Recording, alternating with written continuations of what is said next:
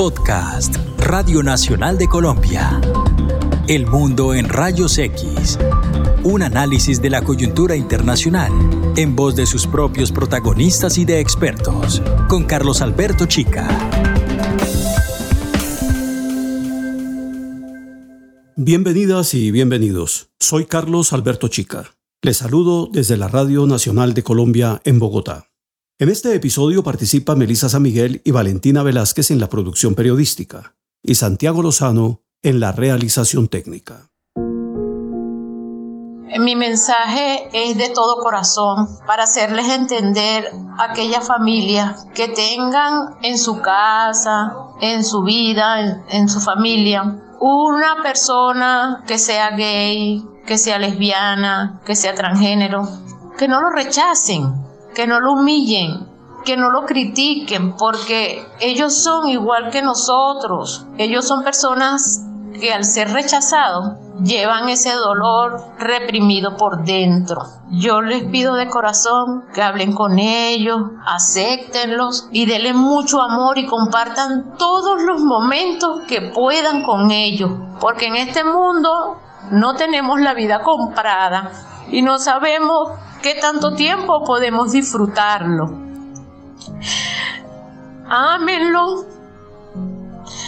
crean en ello y disfruten y cada momento que puedan, porque son las personas más maravillosas que hay en el mundo. Estas son las palabras de María Guarenas, la mamá de Chantal, una joven venezolana transexual de 19 años, quien llegó a Colombia para buscar mejores oportunidades porque aquí, en nuestro país, sentía libertad para ser y expresar quién ella era realmente. Y esta es su historia.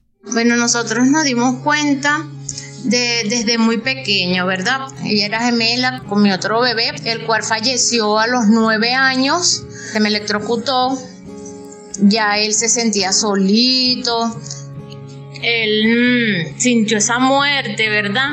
ahí mismo lo llevamos a, la clínica, cuando eso yo tenía una situación económica mejor. Años más atrás, a los cinco años, él fue operado de un hidroceles en su testículo, el cual el doctor me dijo que él iba a tener un cambio de hormonas. En mi ignorancia, en aquellos tiempos yo pensaba que cambio de hormona podría ser que iba a engordar y esas cosas, ¿me entiendes? Y sucede que era eso. Ya a los nueve años, cuando fallece su hermano, ya nosotros leemos sus cositas, que sus cambios, pues que jugaba con muñecas, le gustaba ponerse los vestidos de sus otras hermanas, porque yo tengo cuatro hijas. Él tenía un papá ya falleció también, que él vivía allá en Bogotá. Él era muy estricto, pues un padre de esos que, como te digo, con un régimen fuerte, y él le decía cosas, pues lo trataba, ¿qué le pasa a usted? Juegue con alicates, no juegue con muñecas, que usted es un hombre, que esto. Y él se le veía su debilidad y su forma de caminar amanerada. Y entonces yo, yo me iba dando cuenta de esas cosas, pero no, no decía nada, pues yo me quedaba, bueno, uno tiene que aceptar a sus hijos como Dios nos los envíe, ¿verdad? Sucede que cuando cumplió 11 años, una vecina me dice que lo vio dándose besitos con su hijo y broma, el cual ese muchacho también es gay en, estos momentos. Yo le pregunté, yo le pregunté, hijo, que por qué ella dice eso, qué es eso, este, sé sincero conmigo, ¿qué te pasa? Este, tú sientes atracción por varones y broma, entonces, él llorando, pues cositas, nos decía que no, que eso era jugando, que estaban jugando, que esto y que lo otro, bueno, no, le hice caso omiso, ¿verdad?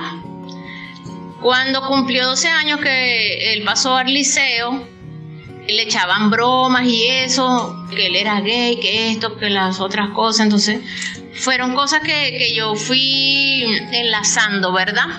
Él un día le dijo, fue a una amiga mía que ella es mm, lesbiana, le comentó, pues ella habló con él, se le fue metiendo por debajito. Y él se destapó con ella, pues le dijo que sí, que tenía un noviecito, que le gustaba eso. Y ella habló conmigo, fue muy sincera, entonces yo lo senté un día y le dije, mi amor, ¿qué pasó? Porque tú no tienes novia en el liceo. Y entonces se le salió así de repente. Me dice, uy, qué asco, novia. Y entonces yo le dije, ah, ¿qué pasa? Entonces, ah, te gustan es los novios. Y yo, mi amor, mira, yo soy tu mamá, tú tienes que tener confianza en mí. Nadie te va a amar en este mundo como te amo yo. Entonces, sé sincero, dime que yo te apoyo, que mi papá me va a matar, que esto, que lo otro. Yo hablé con su papá, le comenté eso y esa fue la separación. Nos separamos, yo me quedé sola con mis hijas y lo aceptamos, pues sus hermanitas también y eso. De ahí en adelante, él se vestía de noche, se nos escapaba, se vestía con la ropa de sus hermanas de noche, se maquillaba y salía, ¿verdad? Entonces las personas me decían, los vecinos me decían, ay, que mira que vimos al morocho, le decían el morocho, vimos al morocho por allá, vestido de mujer, pina, maquillado, se veía hasta bella, que... y yo, ay, Dios mío, pero sí, es gay, pero ¿por qué se quiere vestir de mujer? O yo ignoraba eso, yo, yo en mi vida, te soy sincera, yo no, yo no ni sabía que, que era transgénero ni nada de esas cosas. Bueno, me empecé a investigar y eso. Pues sí, ya era así, pues tenía sus problemas con sus hermanas por la ropa, eso como hermanos, pues. Pues cuando cumplió sus 15 años, ya las muchachas le decían, vamos a vestirte así, ponerte tu vestido, echándoles broma, pero ellas ya sabían que él era así, pues. Cuando cumplió el 16 años, su hermana se van para Colombia, dos hermanas se van a trabajar para allá, buscando otro ambiente, otra manera de sobrevivir, porque ya Venezuela estaba un poquito malita, pues, en la crisis del país. Y ellas estuvieron allá de broma, entonces él lo fue a visitar con su otra hermana mayor una vez y le gustó porque él veía eso, pues veía que, que allá sí se podían vestir así, no le decían nada y esas cosas.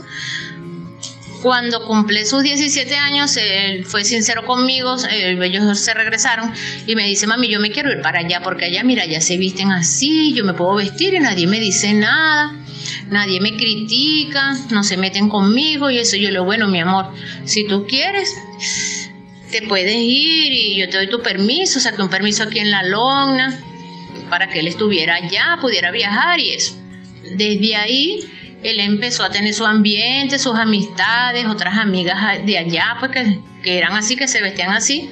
Fue cuando él me dijo, mami, mire, ya yo soy transgénero, mira cómo yo estoy.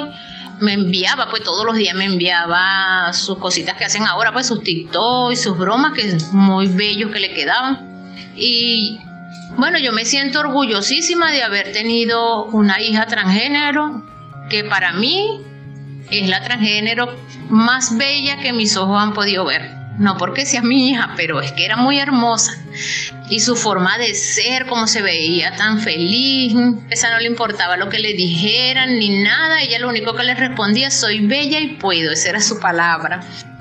Y bueno, de ahí en adelante ya cuando cumplió su mayoría de edad, ella decidió irse a Medellín con otras amigas Chantal llegó a Colombia en 2018. Celebró en Medellín sus 19 años de vida el 16 de abril de 2020, en medio del confinamiento decretado por las autoridades por cuenta de la pandemia del COVID-19. Felices 19 para mí, escribió en su muro de la red social Facebook en la que por décadas ha sido llamada la ciudad de la eterna primavera y en los años 80 como la capital mundial del narcotráfico, Chantal creyó encontrar condiciones para afianzar su proyecto de vida como mujer trans.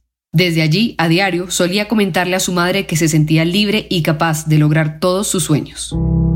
Él me llamó a mí a las 3 de la tarde, como costumbre, él me llamaba a las 3 de la tarde, hablábamos normal, que se había comido, cómo había pasado la noche y eso todos los días, todos los días, esa era nuestra costumbre de hablar, ¿verdad? En ese momento le entró una llamada y él me dice, mami, esta llamada es importante yo te llamo luego. Y yo le dije, bueno, ok, ok, hija, está bien.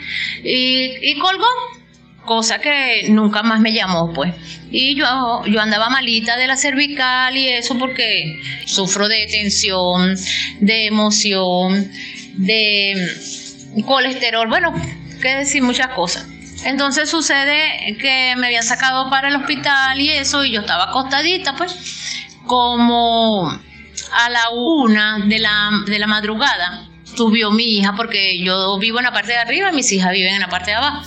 Y me dice, mami, mira, no te vayas a poner malita ni nada, pero mira lo que está pasando. Eh, yo tengo otra hija que está por allá en Pereira, pues.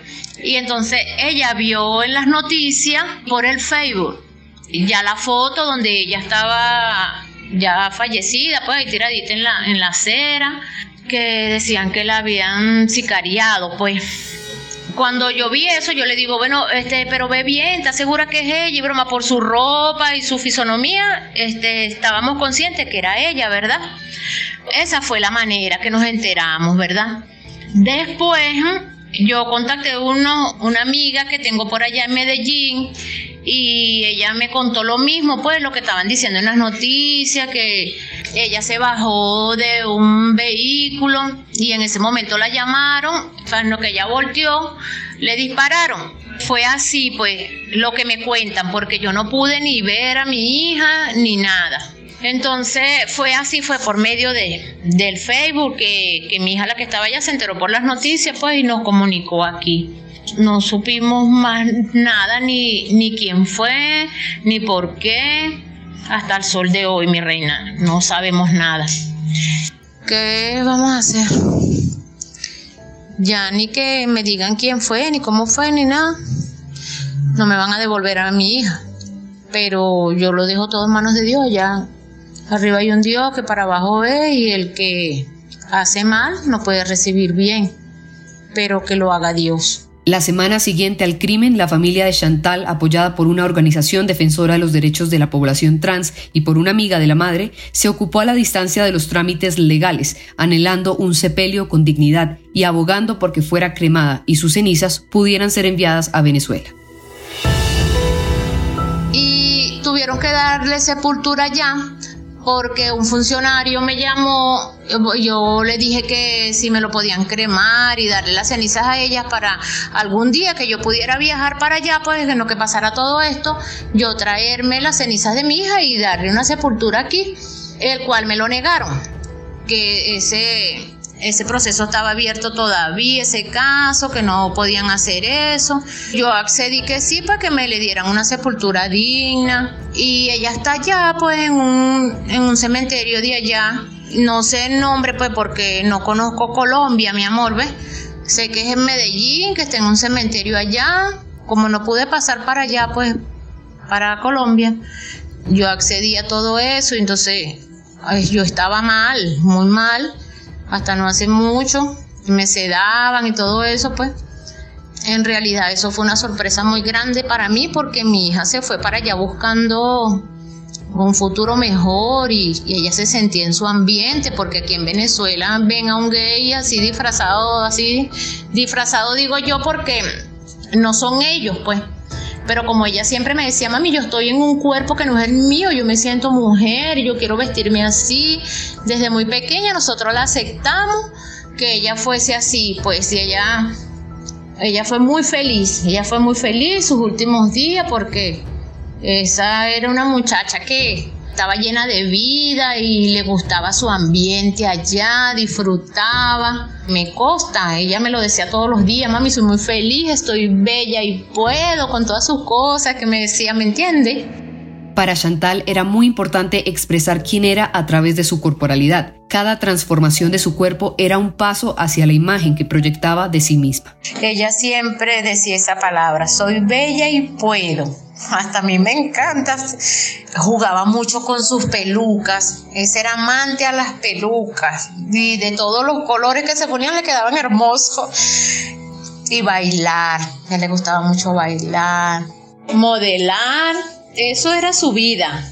Vestirse hermosa, estar a la moda, sus maquillajes extravagantes pero bellos. Y que yo estuviera feliz.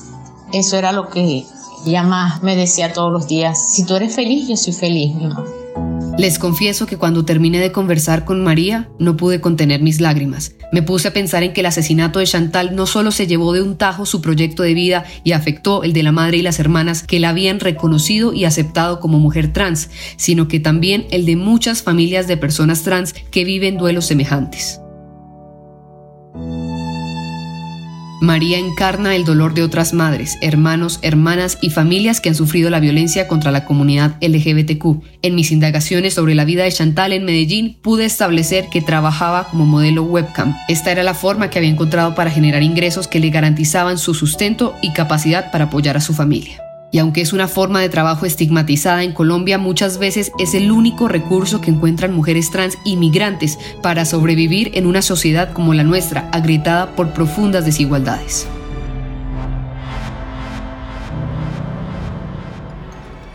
El homicidio de Chantal ocurrió el pasado 6 de julio en la calle 57 con carrera 30 cuando caía la tarde en el barrio Enciso de Villahermosa, comuna 8 de Medellín. Según la inspección técnica reportada al Sistema de Información para la Seguridad y la Convivencia de la Alcaldía de Medellín, la mujer trans, cuya identidad se desconocía en ese momento, tenía unos 70 metros de estatura, testrigueña, con textura delgada, tenía dos tatuajes en el pecho, blusa negra, falda negra y botas negras. El reporte oficial estableció que la víctima era perseguida por individuos que se movilizaban en dos vehículos, la alcanzaron, le dispararon en varias ocasiones y procedieron a huir del lugar de los hechos. Aunque en medio de la pandemia el crimen de Chantal alcanzó notoriedad en medios locales, regionales y nacionales, probablemente no fue excepcional para los pobladores del barrio Enciso y de la Comuna 8. La ubicación geográfica del crimen aquí es relevante. El pasado 15 de septiembre, la organización no gubernamental Caribe Afirmativo presentó a la Comisión de la Verdad el informe Nosotras resistimos. En ese informe están documentadas las violencias en el marco del conflicto armado contra sujetos colectivos con impacto social y político en el territorio, entre ellos la Mesa LGBT de la Comuna 8 de Medellín. El informe fue elaborado con la participación de la Casa Diversa de la Comuna 8 con el apoyo de Abogados Sin Fronteras de Canadá. Santiago, en síntesis, ¿qué dice ese informe sobre la violencia contra la población LGBT en la Comuna 8 de Medellín? Carlos, en síntesis, tipifica las violencias contra las personas por cuenta de sus orientaciones sexuales, identidades de género y expresiones de género en el marco del conflicto armado en la ciudad de Medellín, describe crímenes de lesa humanidad de persecución basada en prejuicios contra las personas que integraban sujetos colectivos como la mesa LGBT de la Comuna 8. Destaca las violencias de la fuerza pública y de los grupos paramilitares para el control del territorio y de la población, mediante la eliminación o subordinación de los colectivos o mediante el control de los cuerpos de sus integrantes. Analiza desde las voces de las víctimas y de los colectivos LGBT las diferentes violencias en el marco del conflicto, su gravedad, su representatividad y los impactos psicosociales, físicos, socioeconómicos y comunitarios. Explica además cómo la fuerza pública tuvo participación determinante en los crímenes de persecución por prejuicios, tanto por participación directa como por omisión, ante los casos cometidos por grupos paramilitares. Describe cómo en la Comuna 8 de Medellín las personas LGBT sufrieron amenazas, desplazamientos forzados, violencias sexuales, homicidios, feminicidios o tentativas de homicidio por prejuicios sobre sus orientaciones sexuales, identidades de género y expresiones de género. El mundo en rayos X. Valentina, bienvenida. Te pusiste en la tarea de buscar a un médico forense con experiencia en estos temas. ¿Con qué tipo de preguntas abordaste a tu invitado de hoy? Pues me he preguntado, por ejemplo, la forma en que es asesinada una persona como Chantal permite concluir que fue asesinada por ser trans. ¿Hay algún patrón en los casos de asesinatos a migrantes o específicamente a migrantes venezolanos? ¿Qué aprendizajes hay en la psiquiatría forense sobre la conducta del homicida de una persona trans? Consulté al médico Aníbal Navarro, especialista en medicina forense de la Universidad Nacional de Colombia. Estuvo vinculado cinco años y medio al Instituto Nacional de Medicina Legal y Ciencias Forenses. Tiene experiencia como patólogo forense y en clínica forense ha atendido a personas víctimas de hechos violentos. En el tema de violencias de género, donde se encasilla todo este tipo de violencias que van eh, simplemente por el hecho de ejercer su sexualidad de forma diferente o de tener una posición de acuerdo a su cultura donde se desenvuelve por ser mujer o por ser hombre o por ser homosexual o bisexual, se genera una violencia. Eso lo dan los contextos. Algunas personas dicen, debe existir una familia papá, mamá, hijos.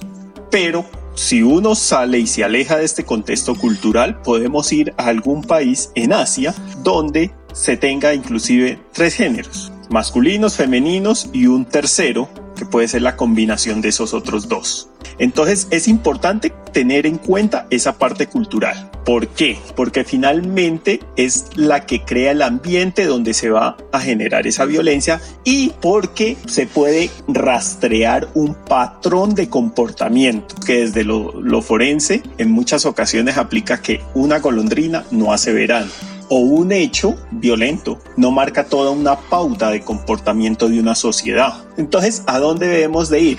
A buscar patrones. Uno, el patrón de violencia que se le ejerció a esa persona en particular. En estos casos comienza con una discriminación, simplemente gritándole, usted es marica, usted no es hombre, usted no se comporta como hombre, los hombres no lloran, ese tipo de cosas hasta terminar en el punto más extremo de un homicidio. Y dos, podemos tener patrones de comportamiento no solo en esa persona, sino en su círculo cercano o a la comunidad a la que pertenece. Y aquí es donde hay un componente importante, que es la epidemiología, el estudio estadístico de ese tipo de violencia. Si esto está sucediendo, debe haber un trasfondo en la sociedad mucho más fuerte que no solo va a producir un evento ahí, sino que va a tener unas consecuencias a través del tiempo. Si hay un homicidio, es una cosa, pero si en esa misma región ya comienzan o en ese mismo sitio tres, cuatro homicidios y luego se escala una masacre, podríamos estar hablando dentro de un tiempo de muertes en masa mucho más grande como ha sucedido en otros países. Me explicó el doctor Navarro la importancia de la epidemiología de la violencia en la caracterización de este tipo de homicidios. Se requiere, primero, evaluar los datos estadísticos que permitan precisar qué pasó hace 1, 2, 3, 4, 5, 10 o 15 años. Segundo, interpretar qué significa la curva de crecimiento o disminución de casos. Y tercero, analizar cualitativamente el comportamiento de cada una de las violencias. Por ejemplo, precisar si comenzaron con un tiro, pasaron por torturas y si se realizaron con diferentes tipos de armas. Hasta un punto donde ya se pueda llegar a hablar y a configurar crímenes de odio, y ya no iría solo con el tema de sexualidad, sino con otros temas. Tú no eres colombiano, tú no eres de aquí, de esta región, porque dentro de Colombia tenemos nuestras regiones.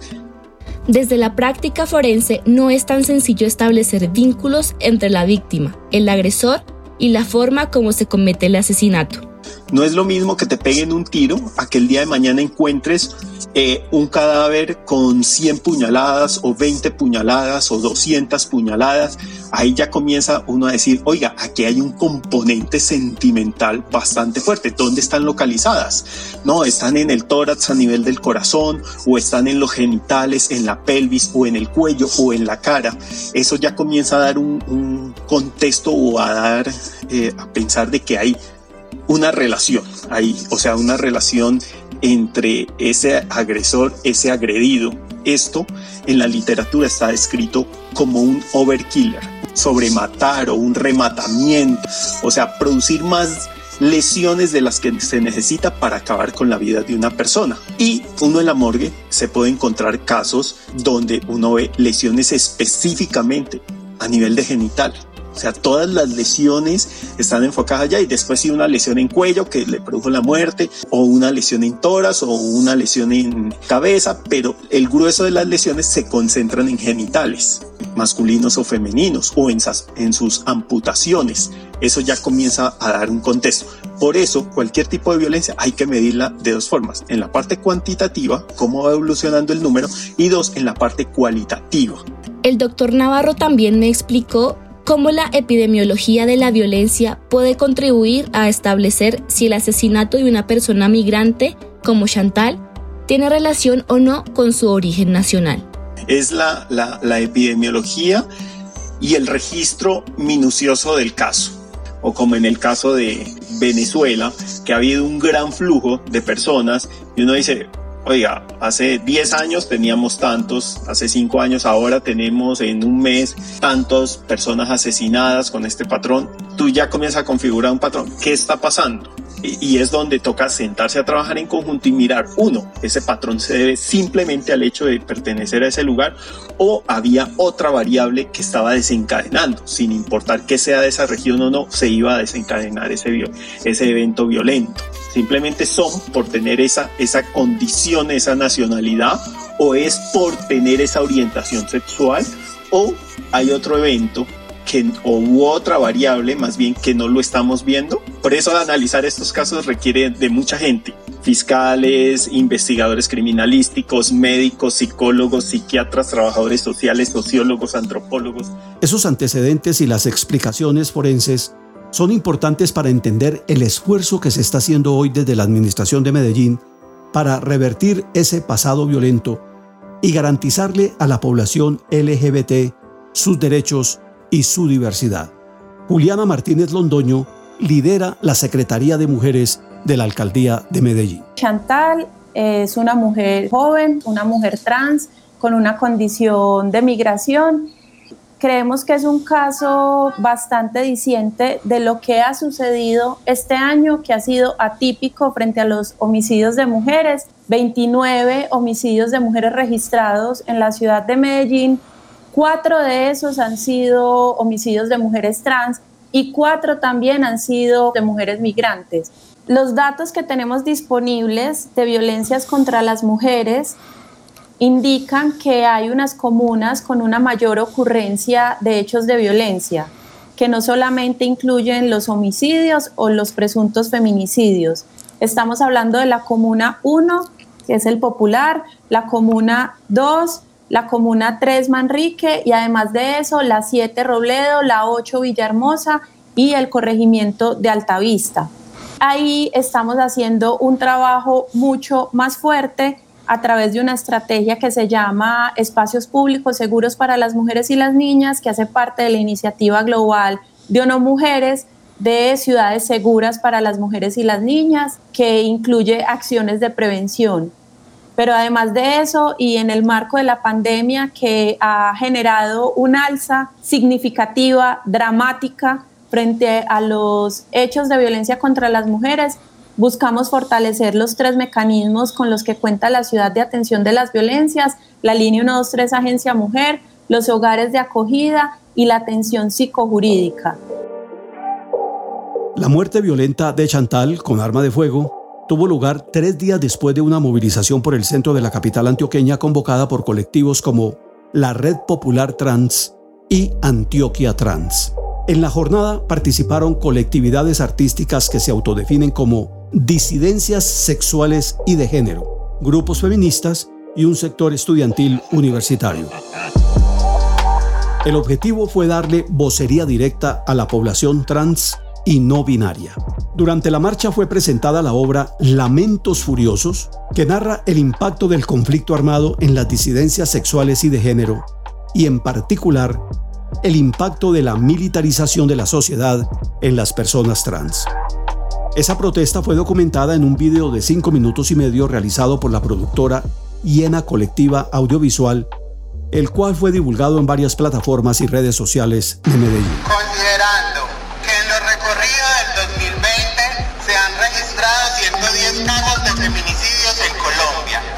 mayoría de ellos en medio del estado de emergencia declarado por el gobierno nacional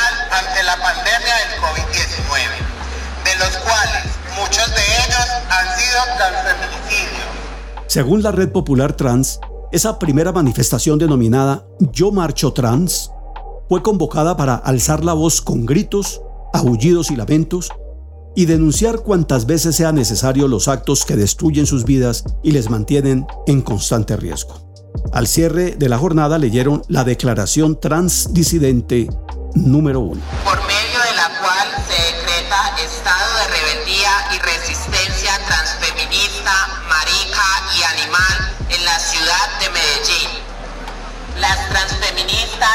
Los cuerpos trans les descienden y fugitives del sistema sexo-género, los animales, las putas, travestis y trabas, machorras aquí reunidas. La administración de la ciudad ha tomado cartas en el asunto. Se ha constituido el Consejo de Seguridad Pública para las Mujeres. Se le concibe a este Consejo como una instancia estratégica de la política de seguridad y convivencia de la ciudad de Medellín. En él participan todas las instituciones, organizaciones de la sociedad civil y agencias de cooperación que trabajan por la seguridad y convivencia de las mujeres urbanas y rurales en contextos libres de violencia. El Consejo que se reúne cada dos meses, evalúa los casos de homicidios de mujeres y episodios de violencia de género con el apoyo de Fiscalía, Personería, Defensoría del Pueblo, Secretaría de Salud y Medicina Legal. En el Consejo participan tres comisiones especializadas. La primera analiza los hechos y los datos de violencia contra las mujeres. La segunda analiza los casos de mujeres migrantes y refugiadas y el acoso y la violencia sexual en las universidades y la tercera comisión se ocupa de la estrategia de comunicaciones. El Consejo adelanta trabajos puntuales mediante un plan de acción concertado con algunas entidades para atender circunstancias concretas. Por ejemplo, barreras de acceso en comisarías de familia o, por ejemplo, asuntos relacionados con las acciones que realiza la Policía Nacional. Con cada entidad hay un plan de trabajo que no reemplaza las competencias que tiene cada una de las entidades, bajo el propósito de que las mujeres podamos estar tranquilas en la calle, seguras en la casa, el derecho a una vida libre de violencias. Para la secretaria de las Mujeres de la Alcaldía de Medellín, lo ocurrido este año en la ciudad amerita especial atención a los homicidios de mujeres trans y a otras vulneraciones específicas de sus derechos. Nosotras clasificamos los presuntos feminicidios en íntimos y no íntimos de acuerdo con la relación que se tenga con el agresor. En el caso de los íntimos podemos hablar de pareja, expareja u otros familiares. Y en el caso de los no íntimos empiezan otras variables que son las circunstancias de tiempo, modo y lugar, lo que permiten esa clasificación. Aunque nosotras todavía no hemos adoptado para la elaboración de los informes la categoría de transfeminicidios, sí estamos visibilizando las condiciones de las mujeres. Y en ese sentido es posible identificar cuando las mujeres asesinadas son mujeres trans o son mujeres que se dedicaban a actividades sexuales pagas o son mujeres jóvenes, pues estamos revisando cómo nombrar esas circunstancias porque esto nos abriría la puerta a otro tipo de clasificaciones, por ejemplo, juventicidios. Lo que queremos es un ejercicio que en términos de denominación sea comprensible para quienes reciben esta información también y que no desconozcan las circunstancias de las mujeres. Y ojo, este es un paso muy significativo en el sistema de información sobre seguridad y convivencia a cargo de la Secretaría de Seguridad de Medellín la información ya permite que las mujeres trans estén incluidas en la base de datos de homicidios de mujeres con sus nombres y no lo que sucede, lo que sucedía antes y es que fueran parte de la base de hombres asesinados. Que se les mencione y se les honre con sus nombres de mujeres trans fue precisamente una de las exigencias de quienes participaron en la movilización del 3 de junio.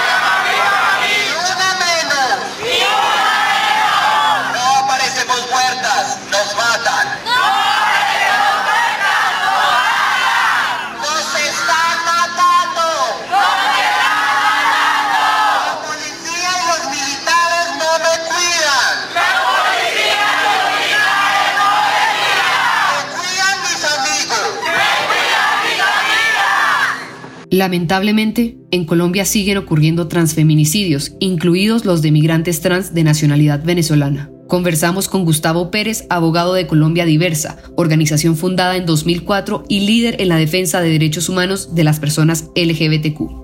Los últimos datos que tenemos consolidados de 2019, tenemos ocho personas LGBT de nacionalidad venezolana que fueron asesinadas en todo el país en 2019, seis de las cuales eran mujeres trans. También tenemos para 2019 registramos 82 casos de violencia policial contra personas LGBT, siete de las cuales eran mujeres trans de nacionalidad venezolana. Y en lo que va del año, Colombia Diversa ha registrado 36 asesinatos de personas LGBT en varios departamentos del país y de ellas cuatro han sido mujeres trans de nacionalidad venezolana. A medida que ha aumentado la migración de personas venezolanas al país, también hemos comenzado a registrar más casos de personas lesbianas, gays, bisexuales y trans que vienen del vecino país y que son víctimas de distintas formas de discriminación y de violencia. Y por ejemplo, en algunas ciudades incluso eh, se han hemos registrado y se han denunciado incluso ya persecución por parte de agentes de la policía contra, particularmente contra mujeres trans de nacionalidad venezolana. Por ejemplo, el año pasado, en 2019, en Maicao, en La Guajira, en la frontera con Venezuela, se denunciaron por lo menos cuatro casos de abuso policial contra mujeres trans venezolanas, incluso casos que constituirían detenciones arbitrarias e incluso actos de tortura por parte de agentes de la policía y casos similares se han registrado, por ejemplo, en Valledupar también, en Bucaramanga, en Cúcuta. Entonces, ahí creo que también hay que tener en cuenta ese factor de vulnerabilidad adicional, que es que tienen una identidad de género diversa contra la cual hay muchos prejuicios y encima de todo en los últimos años, hay que decirlo también, ha aumentado la xenofobia en Colombia hacia las personas que vienen con Venezuela, entonces creo que ahí también hay que pensar en qué hacemos para que esto no les exponga más riesgos y para garantizar sus derechos. Melissa, quizás sirva de consuelo a la madre de Chantal saber que el asesinato de su hija no ha pasado inadvertido como un caso más en medio de la pandemia. En el caso de Chantal, incluso pudiéramos hablar de una mujer a la que se agrega un factor de vulnerabilidad y es que es una mujer empobrecida. Esto tiene, por supuesto, un efecto en su vida, en el ejercicio de sus derechos. Pues a mí personalmente me sacude y fue también en función de esto que decidimos dedicar una sesión del Consejo a esto con la presencia del señor alcalde y además de eso, el 20 de noviembre, que fue el Día de la Memoria Trans, hicimos una actividad pública para sensibilizar sobre este tema, hacer memoria por las cuatro mujeres que han sido asesinadas. Tampoco han pasado de agache las autoridades de Medellín ante el asesinato de otras mujeres migrantes. Tienen ahora entre las prioridades hacer trabajo de prevención. Porque en la medida que las mujeres migrantes, cuando están en estado irregular, temen deportación, o temen algún tipo de consecuencia legal, se abstienen de acudir a la institucionalidad. Y a las mujeres migrantes es importante recordarles que las instituciones públicas, en el caso de la Alcaldía de Medellín, la Secretaría de las Mujeres, que tiene mecanismos de atención para las violencias basadas en género, las atiende. Es decir, la línea 123, la agencia mujer, que es un mecanismo de emergencia para mujeres en riesgo, o víctimas de violencias basadas en género está disponible también para ellas. Venimos brindando la atención y es nuestro deseo y nuestro deber seguirlo haciendo. Pero también otro de los, de los canales de acceso a la ruta de atención es el sistema de salud. Y es importante que ellas tengan presente que en situaciones de urgencia, cuando requieren servicios de urgencia, el sistema de salud está en la obligación de atenderles. Una violencia sexual, u otro hecho de violencia contra las mujeres que ponga en riesgo su vida, pueden acudir a las instituciones de salud y desde ahí se deben activar las rutas de atención. Ser atendidas por el sistema de salud cuando son víctimas de violencia sexual u otros hechos que ponen en riesgo sus vidas es un derecho, como acaba de explicar la secretaria de Mujeres de Medellín. Es frecuente que este tipo de victimización esté antecedido por prácticas de discriminación y exclusión del mercado laboral. Gustavo Pérez, abogado de Colombia Diversa. Hay muchas personas que no pueden acceder a un determinado trabajo, muchas veces porque ni siquiera cumplen como con los mínimos de educación, porque no pudieron terminar el colegio, porque no tuvieron el apoyo de su familia, fueron expulsadas del colegio a edades muy tempranas. Pero en otros casos incluso hemos escuchado que incluso aunque tengan las calificaciones necesarias o cumplan con los requisitos para acceder a un trabajo, a un puesto, esto se les niega ahí sí por razones discriminatorias. Hemos escuchado historias de personas trans que cuentan que han enviado hojas de vidas a cientos de convocatorias, pero que cuando llegan a la entrevista y entonces llega una persona que no encaja como en estos estereotipos que tenemos la mayoría de personas de cómo se debe ver una mujer, cómo se debe ver un hombre, y básicamente se dan cuenta que es una persona trans, ahí es cuando les dicen, ay, no, lo sentimos, eh, ya encontramos a alguien más, ya no está abierta esta convocatoria. Entonces hay barreras de acceso relacionadas con los prejuicios y con la discriminación y también barreras de permanencia de personas trans que ya están, eh, que ya tienen un,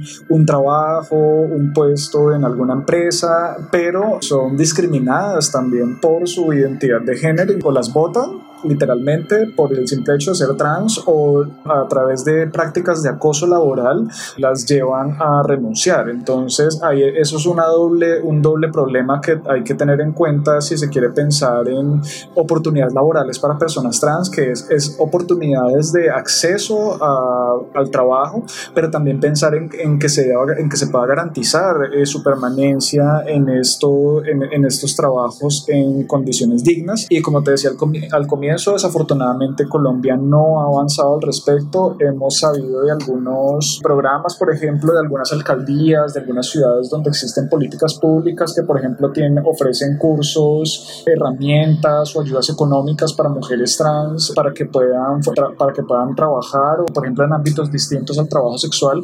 Pero incluso en esos casos operan prejuicios porque, por ejemplo, muchas veces la oferta está muy limitada a peluquería.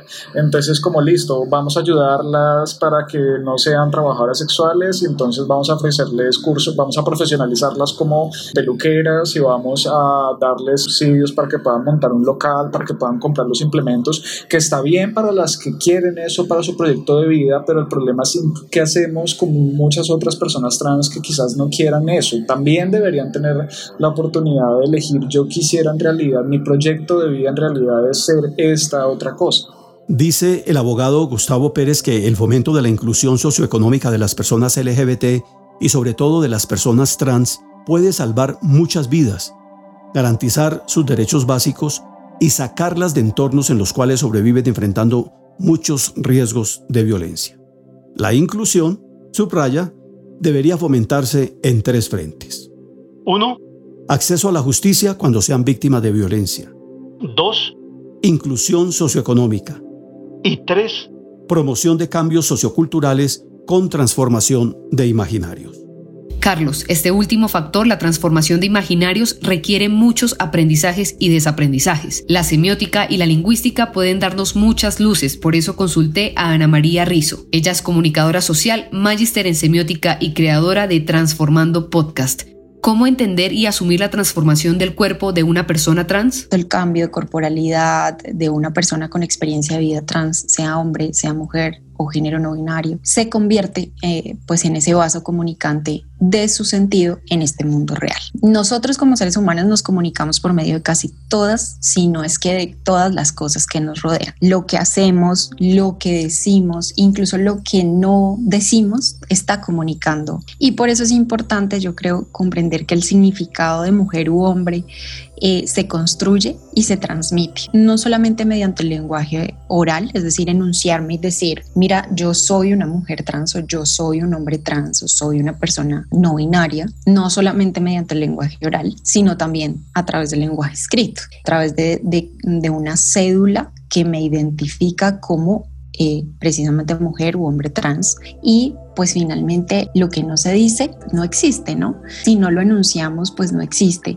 y ellas existen, ellos existen y esta comunidad existe y si, y si no se enuncia y si no se comunican pues no se logra muchas cosas. Lamentablemente por eso cuando vemos los transfeminicidios uno de los elementos más violentados son el cuerpo porque el cuerpo es ese vaso comunicante. Quien violenta a una mujer trans cuando violenta el cuerpo, está mandando un mensaje contundente al resto de, la comunidad, pero también al resto de la sociedad. Lo violenta porque sabe que ese es un territorio que las mujeres y los hombres trans ya se están ganando. Y entonces el agresor quiere decirle, no, es que no queremos que usted a través del cuerpo comunique y le dé sentido a ese camino de vida que usted está queriendo darle. Y entonces las mujeres siguen resistiendo también a través del cuerpo cuando hay una marcha destellen luz, color, destellen alegría. No es gratuito porque el color también comunica lo que de alguna manera ellos y ellas quisieran, quisieran ser. Por eso cada vez que ocurre un transfeminicidio no estamos ante un asesinato más o una violencia más, sino ante un escenario desde el cual se están mandando varios mensajes. Si sales a la calle te, te vamos a violentar. Si sales en la noche es peor. Si sigues contándole al mundo que existes, vas a dejar de existir. Por eso las mujeres o hombres trans tienen, digamos, un periodo de vida mucho menor que el de una persona promedio, llamémoslo así. Las mujeres o hombres trans están siendo asesinadas y quienes no están siendo asesinadas pueden llegar a los 35 años, sorteando un montón de, problemáticas en esa realidad social, en el que el mundo heteronormativo es predominante y en el que también el, el mundo machista es predominante. Las personas con opción de vida trans ya empiezan a jugarse en una realidad social muy compleja, de poco o nulo acceso o garantía de derechos y además transfóbico porque hay que enunciarlo y hay que decirlo. Nosotros somos un país transfóbico y un país morboso, eh, que cuando te interesas por el tema o le preguntas a alguien, no preguntas desde la construcción de esa persona como sujeto dentro de una realidad social, sino desde su corporalidad, desde su genitalidad. La inclusión de las personas trans depende entonces también de que las reconozcamos como son, de que respetemos sus sentimientos y las llamemos como quieran ser llamadas. Es importante que sigamos haciendo el ejercicio de reconocerles con nombre propio, con adjetivo que ellos y ellas quieran, con género, con orientación, como se quiera llamar, reconocerles que están en una lucha política, reconocerles que hacen parte de nuestra realidad social. Si el lenguaje activa esos marcos desde otros lugares, esos nuevos marcos van a requerir un nuevo lenguaje y van a requerir que pensemos de un modo diferente y van a requerir que hablemos de un modo diferente. Esto es una teoría de un lingüista estadounidense muy reconocido que se llama George Lakoff, de los que da base y sustento a esto que yo estoy diciendo. Y si nosotros empezamos a cambiar cómo la gente ve el mundo, probablemente la gente va a empezar a dejar de juzgar a las personas trans, la gente va a empezar a cuestionar cosas que no le cuestiona a un heterosexual, por ejemplo, y ahí está el reto y seguramente si empezamos a trabajar, si empezamos a anunciar desde el lenguaje, si empezamos a desmitificar un montón de cosas que van más desde la corporalidad, seguramente también vamos a disminuir la violencia contra las personas trans. La transformación de los imaginarios es pues una condición necesaria para incluir a la población trans. Pero se requiere además que en la ruta de atención se reivindique la importancia de la dimensión espiritual o religiosa de las personas trans. El breve testimonio de Bárbara Guarenas, tía materna de Chantal, es contundente en ese sentido. Soy su tía, hermana de María. Te puedo decir que él fue, o ella en este caso, porque ella después de eso tuvo una transformación muy increíble, diría yo. Desde muy pequeño se crió con sus hermanas ya que María, mi hermana, ella bueno, ya trabajaba, ellos se quedaban solos, más que todo convivieran con sus hermanas. Él iba a mi casa, me visitaba desde muy pequeño, yo soy su, su madrina, los bauticé también, porque fueron dos morochitos, él, Chantal y Ever. Entonces, desde muy pequeño tuve contactos con él, con ellos. Fíjate, yo me congrego en una, una iglesia cristiana y de hecho lo invité en varias oportunidades, después ya de grande. Siempre le decía, hijo, déjate de eso. Y él me decía, tía, yo es algo que yo no puedo controlar. Y yo le decía que Dios te creó hombre. Y bueno, yo después fui entendiendo esas cosas porque era algo que no podía, no podía controlar. Entonces, en mi casa realizábamos culto religioso donde compartíamos alguna lectura y todo eso. Y siempre lo invitaba. Él nunca se negó, él iba, decía que le gustaba. Y en varias oportunidades, bueno, acompañaba con una de sus compañeras, él venía. Él le gustaba mucho, le gustaba eh, esa parte. Sin embargo, era una persona muy, muy, muy humana, muy sentimental. En varias ocasiones me contaba que se sentía muy solo. Ya después de eso, cuando él como que fue creciendo, tendría como 15 años, adolescente. Y ya empezó a vestirse ya con la ropa de sus hermanas. Él sentía, hacia mí sentía como pena. Y yo le decía, yo le decía que no sintiera pena, porque si es algo que él estaba sintiendo, que no sintiera este pena conmigo. Consulté al padre Iván Gutiérrez, él es un sacerdote de la iglesia anglicana con experiencia en el acompañamiento a población trans en el barrio Santa Fe de Bogotá, en donde confluyen hoy dos dinámicas sociales, zona tradicional de prostitución y presencia masiva de migrantes y refugiados de Venezuela, entre ellos y ellas personas trans. El padre Iván es guía en espiritualidad diversa, formador universitario y acredita experiencia en acompañamiento de parejas y sexualidad. Si quieren conocer más de su trabajo, lo encuentran en Twitter con arroba Padre. Arroba Padre. Padre, desde su experiencia, ¿cuáles son los rasgos emocionales, afectivos y espirituales que caracterizan y diferencian a una persona trans? Bueno, tenemos que entender que las personas trans son iguales a todos nosotros. No hay algo que mayoritariamente nos diferencie. Pero sí tenemos que entender que en este tema de los rasgos emocionales, afectivos y los espirituales, hemos tenido unas grandes batallas. Y es que las personas trans constantemente han sido discriminadas. Y por ser discriminadas han vivido afectaciones muy severas en sus emociones porque fueron desplazadas de sus familias en su ejercicio afectivo porque regularmente reciben un rechazo social y no permiten un ejercicio de empatía constante y en lo espiritual porque tenemos espiritualidades y religiones que satanizan la construcción de una persona trans. Entonces, no es que sean diferentes, no es que sean totalmente contrarias, pero sí no les ha tocado fácil y eso es lo que en algunas ocasiones logra marcar la diferencia.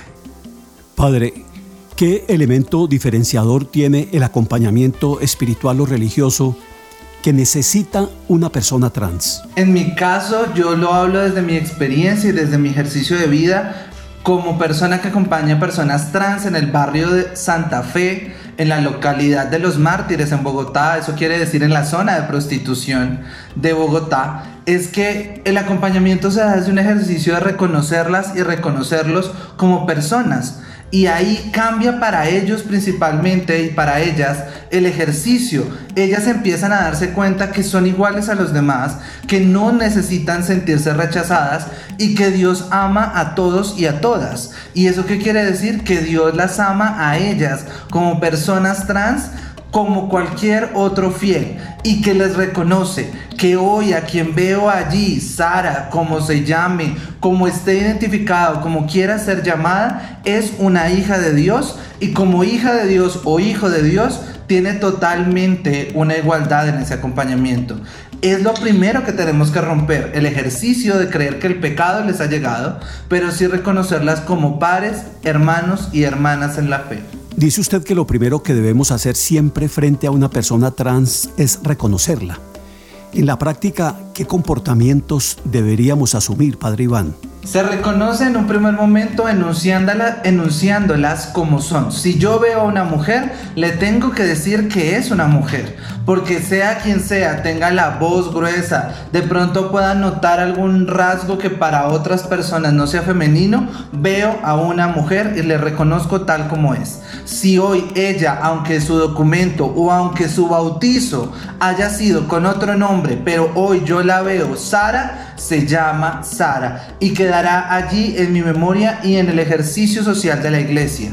Es reconocerles quién es Y ese es el primer paso. Cuando yo les doy el lugar, cuando le damos el lugar en la iglesia, cuando su espiritualidad les abre las puertas, les da cabida para ser quien son. Reconocerles allí y hasta en la muerte, porque nuestras personas trans mueren y en muchas ocasiones cuando mueren los servicios religiosos no las reconocen como son. Y ahí también tenemos que acompañarlas diciendo que ellas se llaman y se reconocen como lo que son. ¿Qué impacto tiene en la exclusión y en el estado de vulnerabilidad de la persona trans la larga historia de una sociedad patriarcal, machista, homofóbica y signada por la cultura religiosa judeocristiana, en nuestro caso mayoritariamente católica, en la cual la moral religiosa ha prevalecido sobre una ética civil de la sexualidad humana? Bueno, el impacto es muy alto.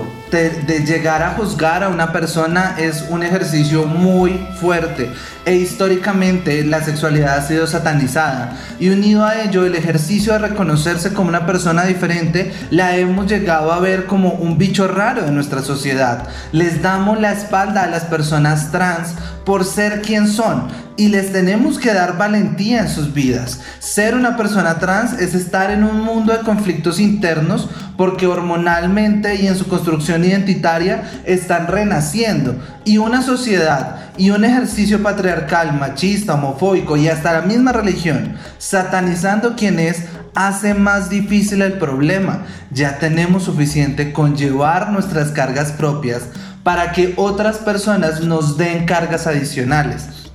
El prejuicio social daña demasiado y el empezar a considerar que la satanización de las dinámicas de la sexualidad es algo adecuado es muchísimo mayor es un factor mucho más alto de la exclusión. Tenemos que trabajar por reconocer que la sexualidad es personal y como personal tenemos que reconocérsela a cada uno y a cada una.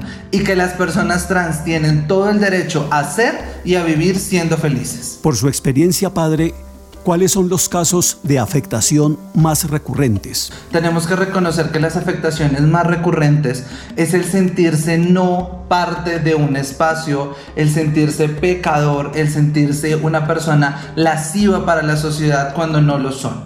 Reconocer que son y que están es la tarea, pero esa es la afectación más recurrente. Nosotros encontramos personas trans que no se sienten cómodas cuando hay un ejercicio religioso, cuando hay una persona que simple y llanamente se acerca porque creen que la persona ya llega a castigarlas y a juzgarlas. Y transformar esto es la tarea. Y eso le hemos afectado, le hemos afectado su construcción en la confianza, le hemos afectado su desarrollo social. Considerar que las mujeres trans solamente sirven para putas o para peluqueras es una afectación muy grande y tenemos que dar las alternativas para que las personas se transformen. Y para transformar tenemos que construir entornos seguros, tenemos que educar y tenemos que permitir dar oportunidades a las personas trans. Padre Iván, como usted sabe, hoy nos convoca el asesinato de Chantal, mujer trans venezolana, que ocurrió este año en Medellín. En el barrio Santa Fe mm, de Bogotá, seguramente usted conoce a personas trans venezolanas. Por eso le pregunto, ¿Hay evidencia de que la condición de migrante y la nacionalidad venezolana sean factores adicionales de riesgo para la vulneración de los derechos de una persona trans? Claramente es un factor adicional. El ejercicio migrante y aún más en una realidad como la venezolana cambia totalmente el ejercicio. ¿Por qué? Porque entonces empezamos en una sociedad que está xenofóbicamente ahogada y que adicional a eso son una población que gracias a las realidades que viven en su país no tienen el acceso a todas las garantías. Entonces estamos viendo personas que atravesaron fronteras sin un sello en su pasaporte, que llegan de forma irregular al país y cuando esto sucede, pues simple y llanamente no tienen las garantías plenas. Y además de ser trans, entonces soy una persona venezolana que no está regular en el país y entonces como no estoy regular, no tengo el acceso a la salud. Si ya tengo la barrera por ser trans en el acceso a la salud, pues ahora me ponen un adicional y es soy una persona migrante irregular. Y todo esto va a generar una afectación severa en el desarrollo. No tienen acceso a los medicamentos o a, la realidad de su salud, no tienen oportunidades educativas, no pueden abrir una cuenta para que puedan recibir un pago justo, no pueden firmar un contrato porque de esa forma eh, dejarían de ser eh, irregulares, pero en este ejercicio afecta demasiado. Y unido a eso tenemos que reconocer que hay un círculo de violencia que viene gestado desde Venezuela y es que cuando salieron de allí salieron corriendo por la realidad. Llegaron a un país que igualmente está en conflicto, que es Colombia, y que para llegar hasta la ciudad de Bogotá o al lugar donde ellos se van a movilizar, hay una serie de violencias por segregación, por violencia económica, por ejercicio psicológico, de tener que vivir esto, sentirse fuera de su lugar, caminar largas distancias, tener que pasar muchas afectaciones. Colombia es un país de muchos climas, y esto también afecta a muchas personas. Tener que caminar desde largas distancias, pasar de un clima cálido y después pasar a un páramo y volver a bajar a otros ejercicios de climas van a afectar mucho la salud y estos son círculos de violencia que siguen existiendo y que vamos a seguir viendo porque entonces también está el ejercicio del abuso porque muchas de las personas venezolanas trans han sufrido abusos sexuales, económicos y laborales a lo largo de la llegada a esta ciudad o por lo menos al país. Entonces todas estas son afectaciones adicionales y es exactamente eso, por lo cual también les felicito a ustedes por abrir los micrófonos y mostrar que ser trans y ser venezolana es muy difícil en el país y que tenemos que transformar cada uno de los entornos para que no vuelva a suceder lo que le pasó a Chantal, para que no le vuelva a pasar lo que le pasó a Alejandra Monocuco, para que no le vuelva a pasar lo que le pasa a cada una de las mujeres trans de este país que viven discriminación por xerofobia, por xenofobia, por cada uno de los factores que han llegado a determinar que sus vidas no valen cuando todas las vidas valen. El mundo en rayos X. Melissa, vamos llegando al cierre de este episodio. Conocimos la historia de Chantal narrada por su madre. Por su tía Bárbara, supimos que tuvo momentos de soledad y sentimientos de vergüenza, pero también que experimentó sosiego en el culto religioso cuando la invitaba a su casa. Por la Secretaría de las Mujeres de la Alcaldía de Medellín, tomamos nota de que su muerte violenta no ha pasado inadvertida y que hay un esfuerzo institucional por esclarecer el crimen y generar condiciones que eviten la repetición de feminicidios y transfeminicidios en Medellín. Nos queda además la invitación del padre Iván a transformar cada uno de los entornos en los que viven hoy los migrantes y en particular los hombres y mujeres trans. Por Colombia Diversa, Caribe Afirmativo, la Red Popular Trans, Antioquia Trans y la Mesa LGBT de la Comuna 8 de Medellín, entre otras organizaciones, sabemos que hay quien investiga, quien denuncia, quien exige derechos y garantías y quienes están trabajando por la memoria y la dignidad de la población trans. Y por Ana María Rizo, comunicadora y magíster en semiótica, aprendimos que tenemos un reto colectivo. Conocer a las personas trans a través de su corporalidad, de su estética, de sus lenguajes y de sus formas. Pues en lo personal, Carlos, creo que nos queda la satisfacción de haber contado la historia de Chantal. Recuerdo que cuando fue asesinada y el crimen fue noticia durante 24 horas aquí en Colombia, nos preguntamos en uno de nuestros consejos de redacción a quién le importará la muerte de una mujer trans, migrante y venezolana. Y digo que nos queda la satisfacción de contar esta historia porque así lo valoró su mamá en algún momento de nuestra conversación. ¿Qué te puedo decir, mi niña? Muchísimas gracias, muchísimas gracias por por querer sacar su historia al aire. Yo sé que a donde quiera que ella esté, ella le gustaría, porque, ella era tan especial para mí, mi niña hermosa. Y, y saca sus fotos, mami, en ese reportaje, pone sus fotos si quieres, te envío más para que, para que sepan que fue ella, que esa fue su historia, que fue muy feliz que ella fue muy feliz siendo, siendo transgénero. El 6 de diciembre, cuando se cumplieron cinco meses de la muerte de Chantal, María efectivamente me envió varias fotos y un video con los mejores recuerdos de su hija. El video venía acompañado de esta canción, Ahora que te vas, de Cristian Daniel. Hoy me despierto con el alma hecha a pedazos. Aunque con mucha dificultad, Chantal logró vivir sus últimos años expresando plenamente su identidad, fue aceptada y amada por su familia, algo que yo celebro y que se lo expresé a María. Infortunadamente no es el caso de la mayoría de las personas de la comunidad LGBTQ. Por eso, la realización de este podcast para mí trascendió de lo profesional a lo personal. Como parte de esta diversa comunidad y como periodista, comparto y replico también el mensaje de María. Cualquier forma de rechazo explícito o implícito a una persona lesbiana, gay, bisexual, trans o en general a cualquier ser humano, por más justificado que parezca o por más argumentos que quieran imponerse, deja profundas heridas en nuestra sociedad. El continuum de violencia, la depresión y las inseguridades que produce un amor condicionado se extienden a todas las áreas de la vida de una persona. Nuestro podcast El Mundo en Rayos X espero sea también un instrumento de introspección y que mientras analizamos lo recóndito de la coyuntura internacional nos hagamos a nosotros mismos una radiografía y entendamos cuál es nuestro rol para hacer de esta una sociedad más vivible. Imagínate el dolor que a mí me da todas las noches cuando, llega la hora de que ella me llamaba todos los días. Pero ¿qué se puede hacer?